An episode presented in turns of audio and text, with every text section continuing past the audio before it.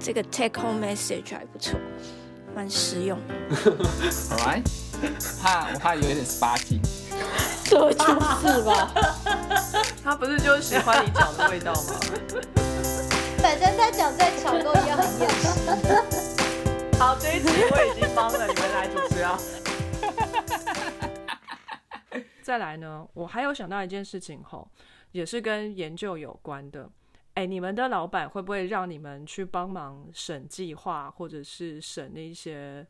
要给他们做 reviewer 的这些文章，嗯，会啊。我之前博班的时候有，我没有机会，因为他们都很忙，所以但需要这种 ad hoc 的协助嘛。然后他们也是认为说这是对我们来说一种训练。当然，这有蛮多时候是没办法就是写在 CV 上的。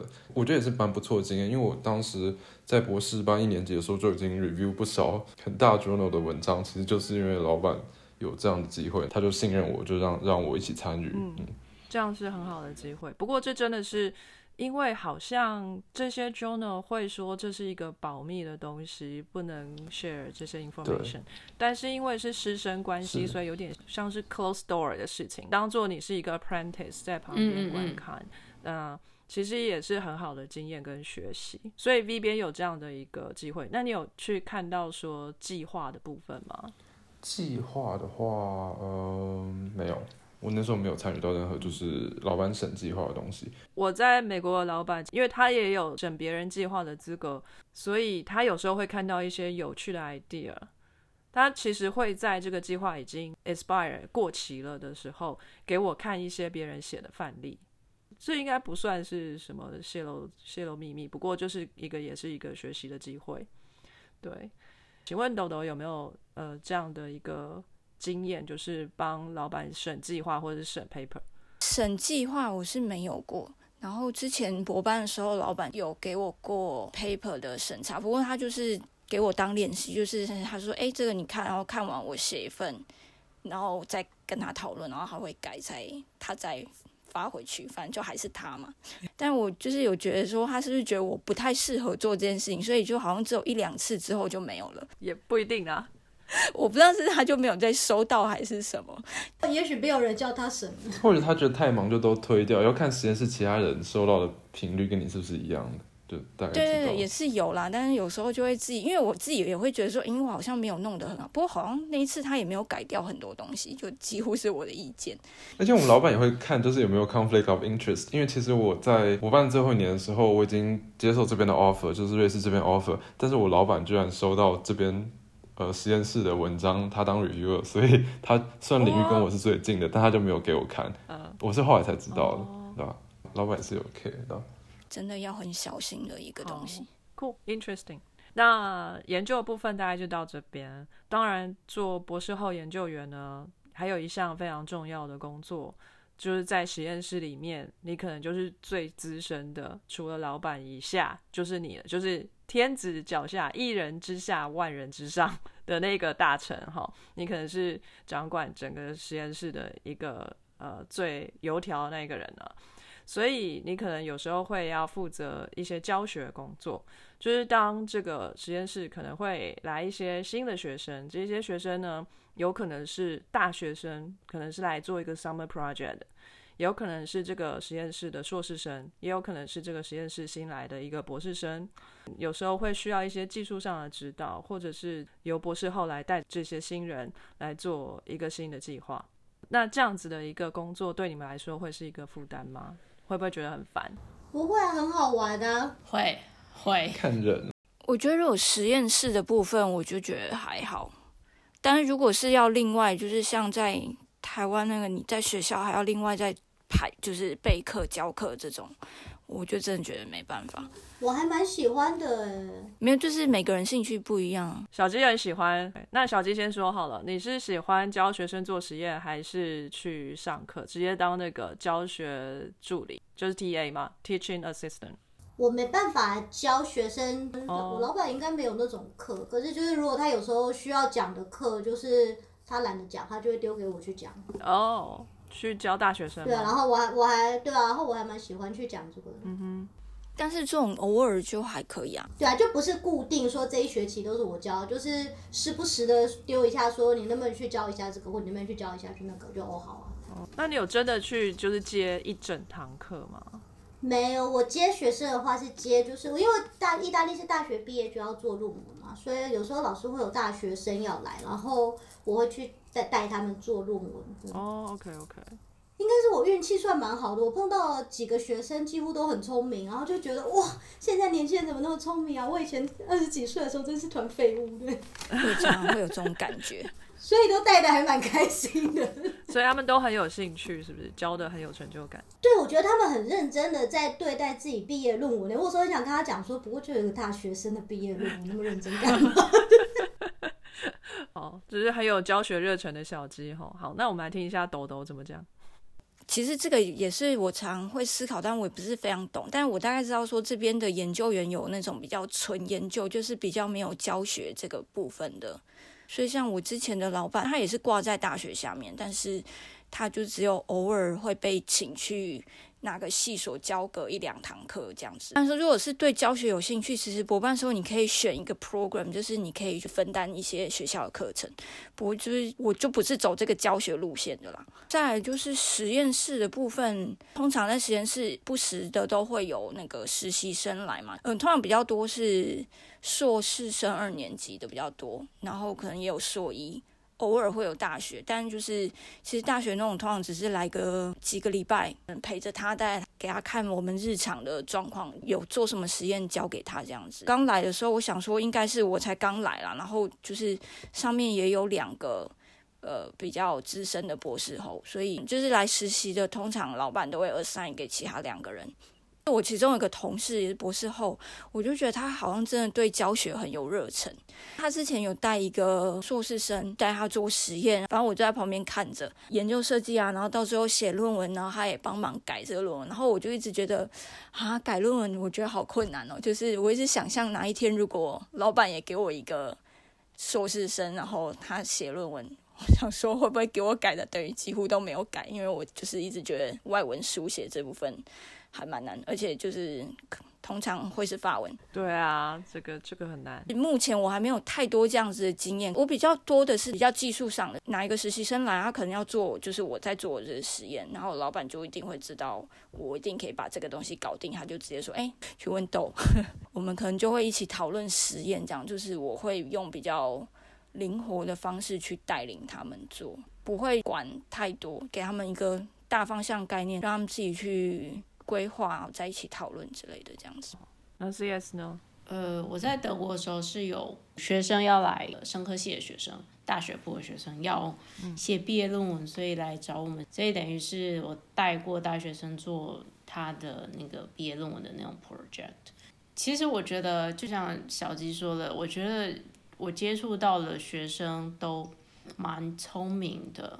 你跟他讲一点点，他就很能够理解。整个大方向的状况，我觉得还蛮不错。整体来说，在教操作啊，或者说一些讲解，说哦，我们这个 project 方向应该是要怎样，诸如此类的讨论，其实都还蛮顺利。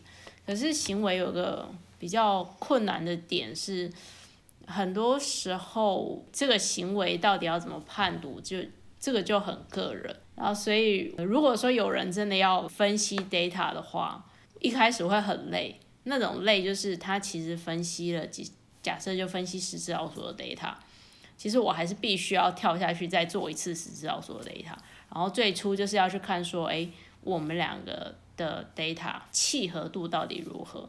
如果有超过九成的话，那代表我们的判读有九成都是比较一致的，那就比较 OK。可是如果低于九成，我就会觉得。嗯，这个 data 我就不太敢用，对，所以一开始在带的时候都会蛮累的。然后还有就是博士生或者是博后，他等于是在这个 lab 是比较久的，所以只是来这边短期跟实验的学生好了，他们就必须想办法 follow 到我们的判读的那一种。Criterion 在这个当中就会很困难，就是用感觉的，是不是就没有办法写下来？这个 SOP 真的没有办法写，是不是？对，因为它很靠经验。比如说，我看老鼠已经看非常多老鼠的状况，它平常在笼子里是吃饭、睡觉、理毛什么有的没的，跟跟室友打架等等这些，这个是我一直都很熟悉的行为。所以当我透过 camera，因为 camera camera 是从上往下拍，像这种角度，我再去分析的时候，我还是比较能够知道说这只老鼠现在是在干嘛。它可能只是刚好在某一个点，但是它没有在做探索的行为，或者它其实在这边，可是它的胡须在动，所以代表它有在探索。像这种是很细微的，可是这就真的很靠经验去判断。那这就会影响到我要怎么去定义这个行为，这样。所以在这种比较细节部分，就会，呃，带人就会很累，因为也很难跟他解释，因为他就是对这个动物不了解，对他们平常的一些肢体动作不了解，所以就很难去做。所以我就会很，除非是老师跟我说你要带这个人，否则我不会很自己去争取说我要带人。你就带一个新人，先跟他说带一只老鼠回家，跟他吃喝拉撒睡，二十四小时都待在一起，一个礼拜之后再来找我。如果可以这样的话，那也好了。对啊，如果只是做个短期的话，就是弄出来之后，发觉你们就是两个人的相关程度只有四成，就想说没关系，反正他也只来一下下，就他的路我我不要看就好。对，如果就是完全 data 可以分开的话，我通常在他 data 上面，我就会他大概看过，然后确认说，比如说一些设定都没有问题，那打那我就会把这个当做是他的 data，就是。然后，但我会先跟 PI 确认过，就是他这些东西有没有要发表，没有的话，那就没有问题。因为这其实也就是一个学习的过程跟经验，然后大家都是从零开始，所以本来一开始一定会有一些状况。那准确度来说，当然也就没有那么高。所以我觉得就要跟老板去确认说，你之后有没有要用这些东西，或者说这个学生来，你只是要让这个 project，还是说你有后续的安排等等什么，这些都要先跟 PI 问清楚。才能够把一些事情就是去嗯 narrow down 到一个范围里面这样。哎，那 V 边呢？你有带过小朋友吗？对啊，其实也是跟刚才蛮像的，就是我博士班的经验比博后的经验还更多，因为就是呃，可能现在是有疫情的关系吧，所以其实老板之前有讲过几个 可能要来的硕士生和大学生，最后都没有出现。有在博士班的时候，其实呃，反倒是就是有几次蛮不错的经验，就是呃有。有在 conference 遇到的大学生主动来找我的，还有就是有来来老板实验室呢，被老板安排给我的。但是其实就是有两个跟我做了可能有快一年的实验，有一些是就是校外的，根本就是不同 state，但他们暑假过来做实验。然后后来就是我们有一起发发文章，就是他们都有在这篇文章当第二作者。我觉得后来也是对他们接下来的职涯都有蛮有帮助的，所以是一个双赢的局面。然后我也是。呃，蛮喜欢这两位学生，但但当时也是很多抓马，就是有人收学生也收到不太好的，或者就是呃呃个性跟实验室不合的，就是也是也是都有，但我自己是没遇到这个状况，所以所以我还蛮喜欢的。但在瑞士反而目前是还没有这个经验，我就回去看一下我的 contract 上是怎么写的，其实是有十 percent 的时间是要参与对硕士和博士论文的监督啊。他没有写大学部，我觉得大家可以回去看一下。就是我，我现在刚把我的 contract 翻出来，好认真哦。他要把基本上的时间做在什么事情上面，然后其中我的就有写到，就是参与对于硕士和博士的论文监督是要花十 percent 的时间，但是根本就没有，目前是零。然后其实参与实验室设备技术管理和维护，这个好像我也不知道有多少，反正就是，反正我现在的百分之百时间都是用在我自己的研究上面，我觉得也是不错，可能百分之一百五吧。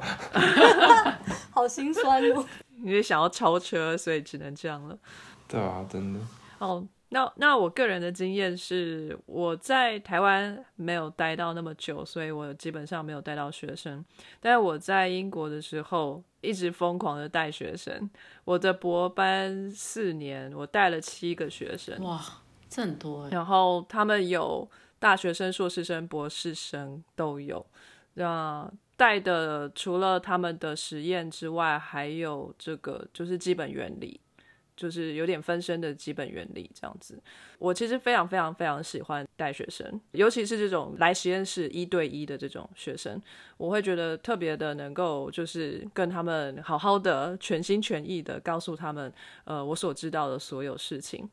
然后导致呢，就是像刚才说写写 paper，我倒没有就是整篇 paper 都是我自己写过的经验，就是研究可能做的没有那么好，但是我带学生呢，可以带到很多学生都跟我说我是一个很好的老师，哇，就是我根本就是本末倒置，我不应该从事这一行，所以 anyway，我觉得你这样就超适合当教授，可以当 lecture 啊，可以或者当讲师。对啊就是我觉得教授才应该要对讲师或教授要会教别人，很多讲很多教授根本就是完全沟通能力零，根本活在另一个次元，讲话就跟写 paper 一样，随便？很可惜就是在台湾大概就没有 lecture 这种事情。大学不是还是有讲师吗？对啊，我觉得还是有看到一些的，现在吗？现在已经几乎都要没有了。可能是兼任的吧。兼任啊，兼任讲师这对，样。比较下流的那一部分。可是也还好嘛，就是赚点，现在赚点钟点费不是也很好？是啦，是啊，工作可能会比较自由。可是你要看地理位置啊。哦，对，也是。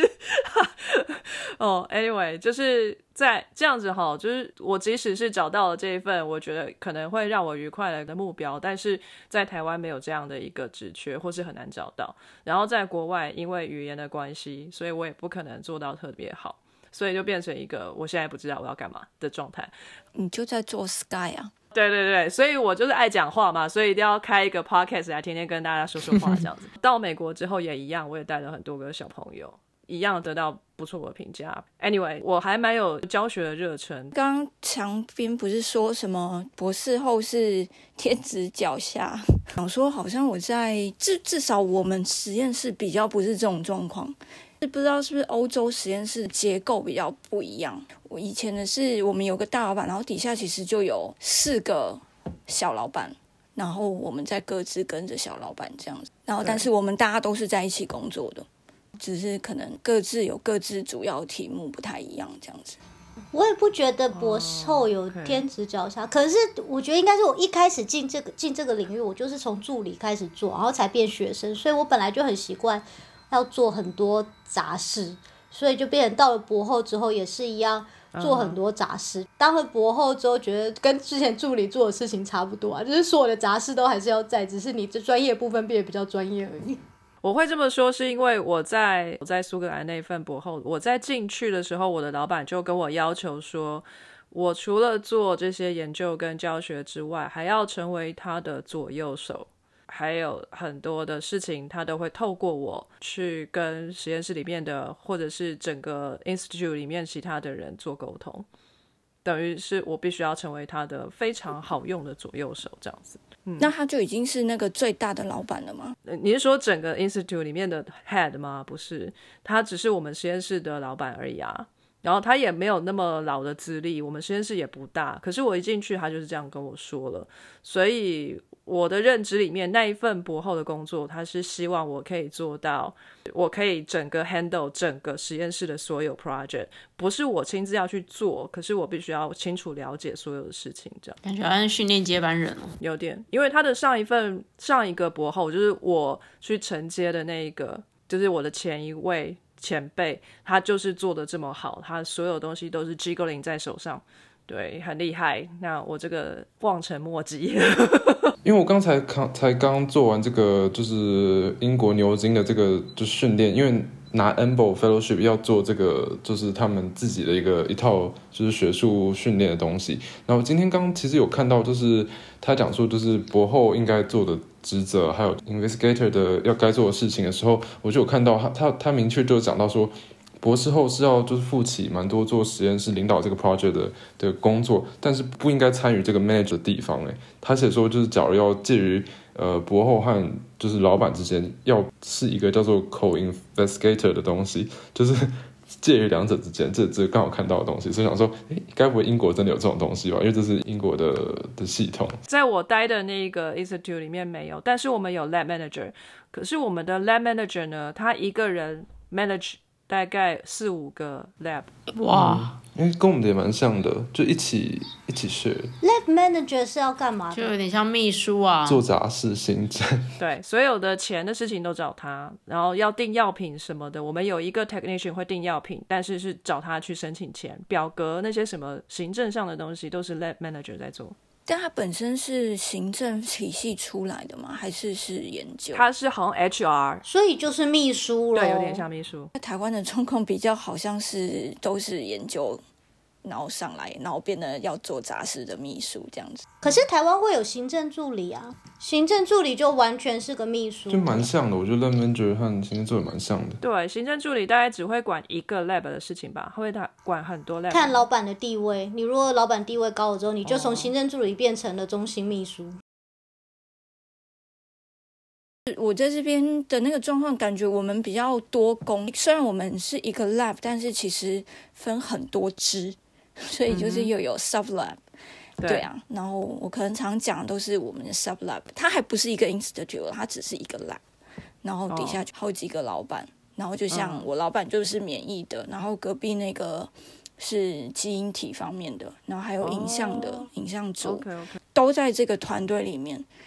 然后还有临床那一边嘛，当然就是说，可能在我们定义我们自己，就是我老板底下都会比较单纯是免疫相关，但是其实到最后你东西做出来，还是要去跟其他人互相讨论，你就是有可能要写的 paper 是整个合起来的。哇，这是我梦想中的 lab 哎、赶快内推。哦，可以吗？可是我不会 l e m o n 哦，你已经会了，你都已经讲出来了，我只会一句。可是我们的体育室也是像豆豆那样啊，只是它可能不是就叫做 lab，我们叫做一个 curriculum，就是它下面什么都有。然后，可是那个其实会变得有点麻烦，因为至少以意大利而言，到最后都搞得很政治，就是变成你要做这个影像的东西，就是变成说哦，那这个专业是那个 lab 的，那你要去找。他们合作，你不能自己就说我现在要做，这样你等于是抢了别人的工作。对啦，就是会有这样的东西，只是我们这话就真的是算我们自己这个 lab 里面，所以你当然可以去沟通。那可能以后还会遇到 O 不 OK 的状况，但是呢，就是后面去瞧的情况了。总是会有上面的头，然后又要权力斗争，因为比如说现在大家都还只是小组长，然后你可能这个头退休之后，下一个小组长变成头，所以大家竞争都很严重，就变成说，如果哪一个老板看哪一个老板不顺眼，你就拿不到那方面的资料。就像我现在拿不到持证造影的资料，因为我老板跟持证造影老板是死对头。哦好哦，糟哦。对啊，可是我就觉得这种发生在同一个 lab 里面，还真的蛮不 OK，因为你最终要有更厉害的发表，什么一定要就互相持证造影那边觉得他们自己的发表就够厉害了，他们也不需要我们。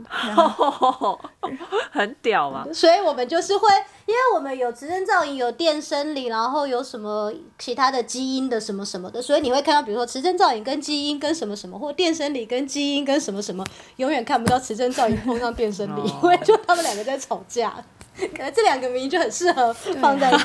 对我还有听说过，有一些人是有在博士班或者甚至是博士后的时候就有教学经验，这个是他们是真的到高中或者是另外一所大学去真的拿一门课去教课的，这个这个是还蛮特别的。是我们在美国地方是可以自愿做这件事情的，可是这要跟老板讨论，有可能薪水的方面是会有一些问题。对我听到的是在英国的 case，就是我们好像有一个博士生，就是之前的人前人，他好像是真的是对教育很有兴趣，他后来真的就去当高中老师了。所以在博士的时候，他就有花了一些时间去修教育学分啊，然后真的到高中去实习教学这样子。那他等于博士就念得稍微长一点，后来他就是往这边发展了。这是我听过比较特别的教学的这个 case。OK，那我们谈完了最主要的两部分嘛，研究跟教学。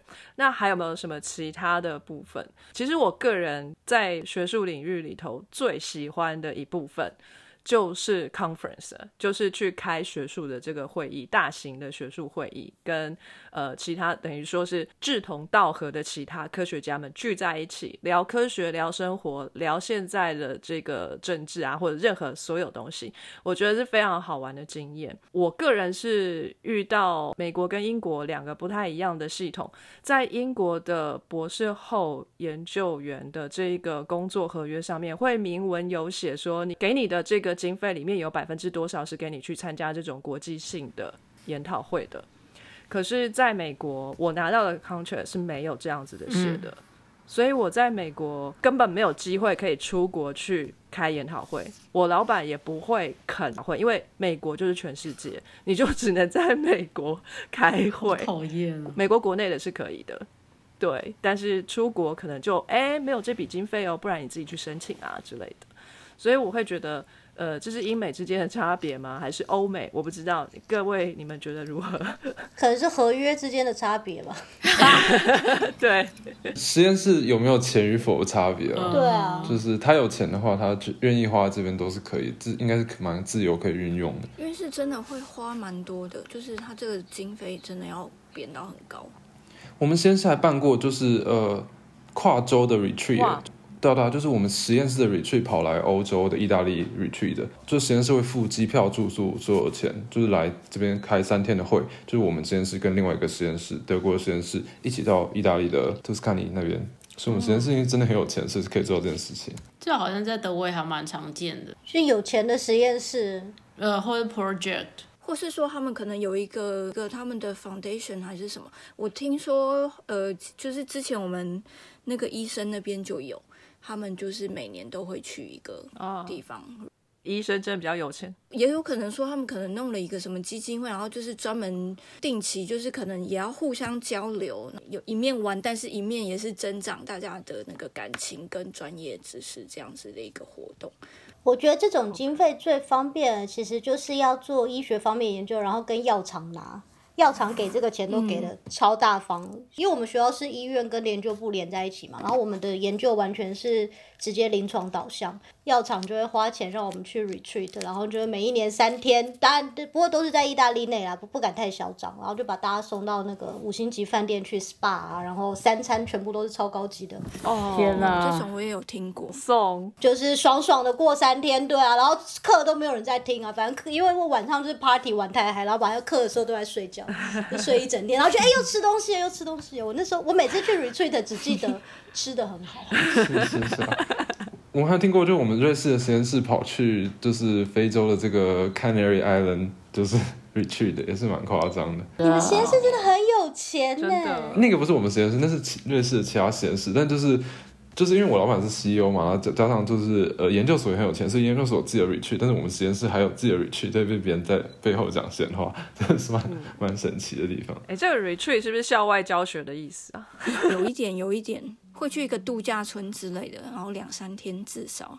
多少就是一个放松嘛，休闲我们其实博士班那个也是有的、啊，但是好像就是办到我们这一年就变成就是经费很不足，所以就没有办法去到外县市，然后最后就找了一个在巴黎，然后这种什么青年活动中心，反正也是有一些那种宿舍措施的那个东西，但是。因为我们人都在巴黎啊，就是我们学校在巴黎嘛，所以他就直接把住宿的地方砍了。我们就是三天都去那个地方 开会。好糟哦！超无聊，但他们就是有，就是取而代之就交一些比较特别的把费来吃啊，这样。所以特地去那边，然后吃东西，然后回去回家吗？没有，当然就是每个人都 seminar，啊因为其实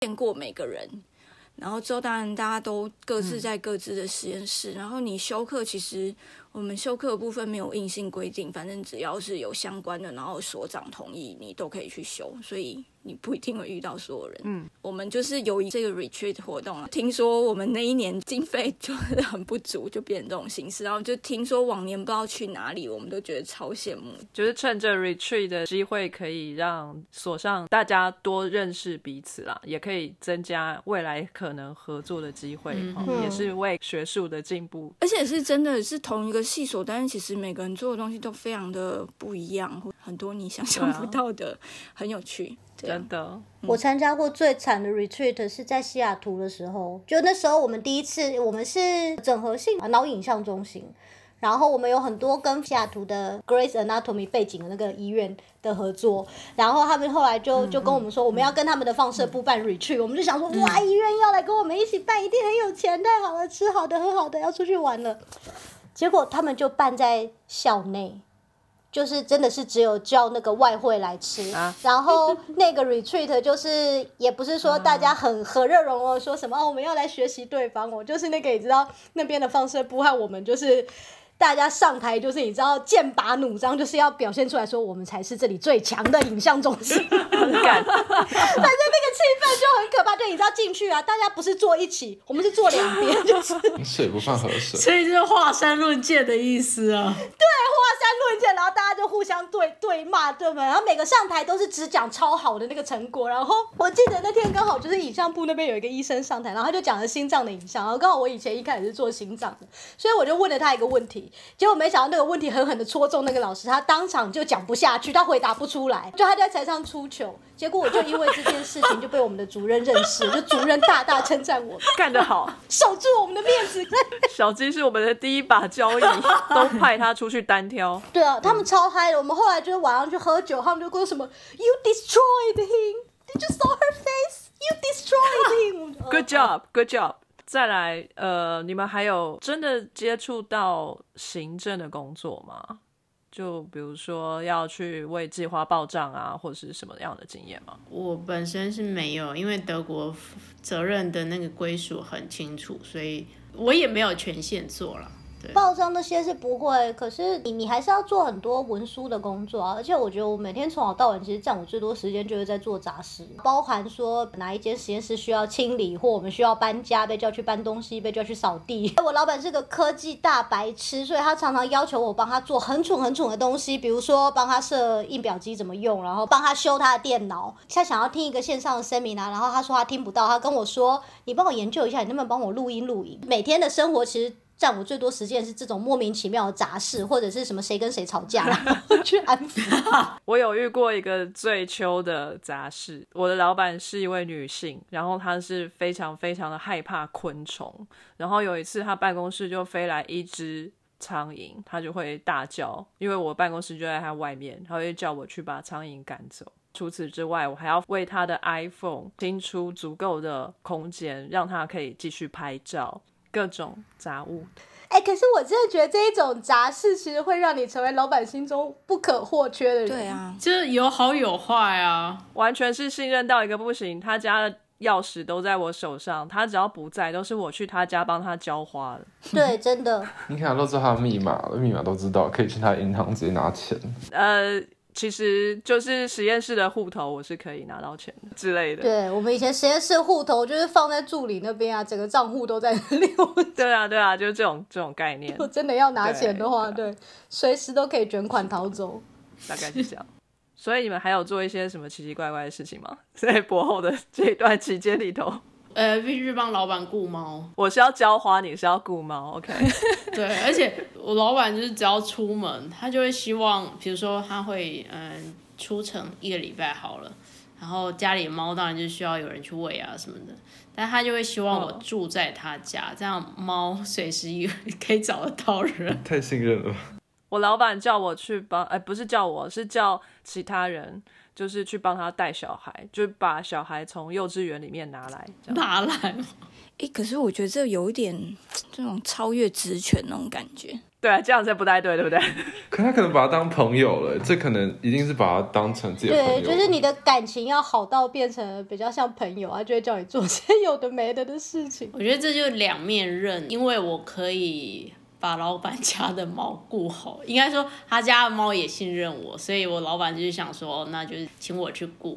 呃，因为在他家，就是比如说他要离开家之前，就是我们一定会有一些时间是交接的时间，或者说他回来之后，还会有一段时间是可以闲聊的时间。通常是这个时候是可以去问一些平常在实验室问的时候，我觉得他回答会比较制式的问题。比如说，我就问过他说：“哎，对未来。”呃，脑科学这一个部分，他有没有什么他觉得比较有可能变成热门主题的那种，就是诸如此类这种很轻松的问题。可是，在实验室问的话，他通常答的就是很自私的东西。可是，在他家的时候，当我提这些问题的时候，他就可以好像可能也比较放松，所以他就愿意讲比较多。我觉得这就是一种机会。没有在他家的时候跟他要求加薪，刚照顾完他家的猫。对啊，我想说你怎么会讲这么认真的话题？这种时候不就应该跟他说，到底什么时候才可以帮我加薪？这在实验室可以讲啊，在酒吧也可以讲。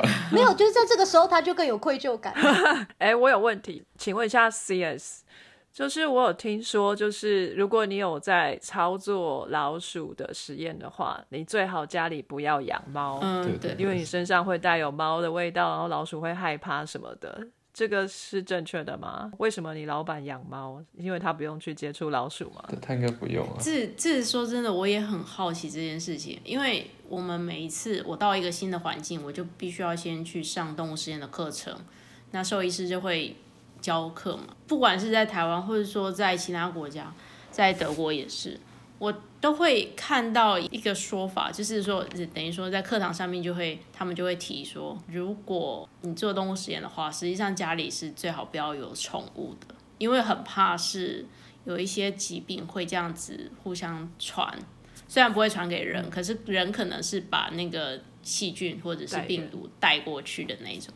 然后实验室动物其实都是很很干净的，他们从小到大就是从出生就是在一个非常近乎无菌的那种状态，或者说很干净的环境这种状态。所以我其实也很好奇这件事情。那可是我后来发现，我老师他养猫其实也还好，因为他就不碰老鼠，因为碰老鼠的都是学生们这样。然后我自己的话，我就会比较注意，比如说如果我同时又必须要有就是去顾猫，然后碰老鼠的话，我一定会一天洗不止一次澡。洗到脱皮，我洗手的次数一定会比较多，然后可能就是进鼠房的时候，我会把全身罩住的那种，比如说不止穿实验衣、戴手套，可能还有一些防护的措施，我就会做的比较足。哦因为的确我不知道气味这个部分对老鼠到底影响有多大。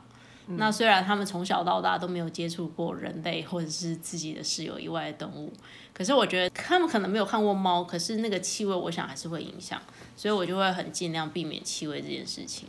那其他的像疾病就或者细菌病毒这种，大概就是你勤换手套这些，大概就可以做到去阻隔的效果。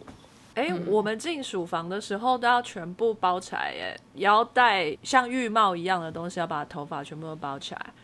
口嗯罩、眼罩倒是不用，但是手套，然后还有可以穿过一次就丢掉的那种无尘衣抛弃式的那种隔离衣，对，然后还有鞋子也要套起来，鞋套。可通常就是小腿，有的时候都要靠自己的长裤，那还是会暴露出来的。没有，我们的那个隔离衣是那个那种什么，就是是裤子式的连身服，所以是全身真的都罩在里头。对，所以完全没有接触到。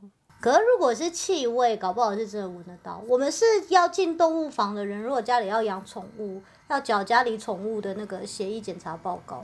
哦，这样子啊，对啊，他一开始就会问的时候，他就有问，然后如果有那个话，他就会说，请你的动物要去做，然后我们自己也要被抽血，抽血加查几个那个身上有没有感染。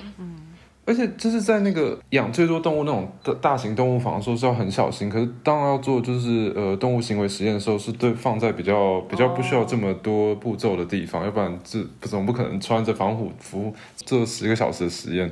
所以就是在做行为实验的时候，其蛮多人其实都是穿着一件实验衣，就这样而已。所以那时候是影响最大的。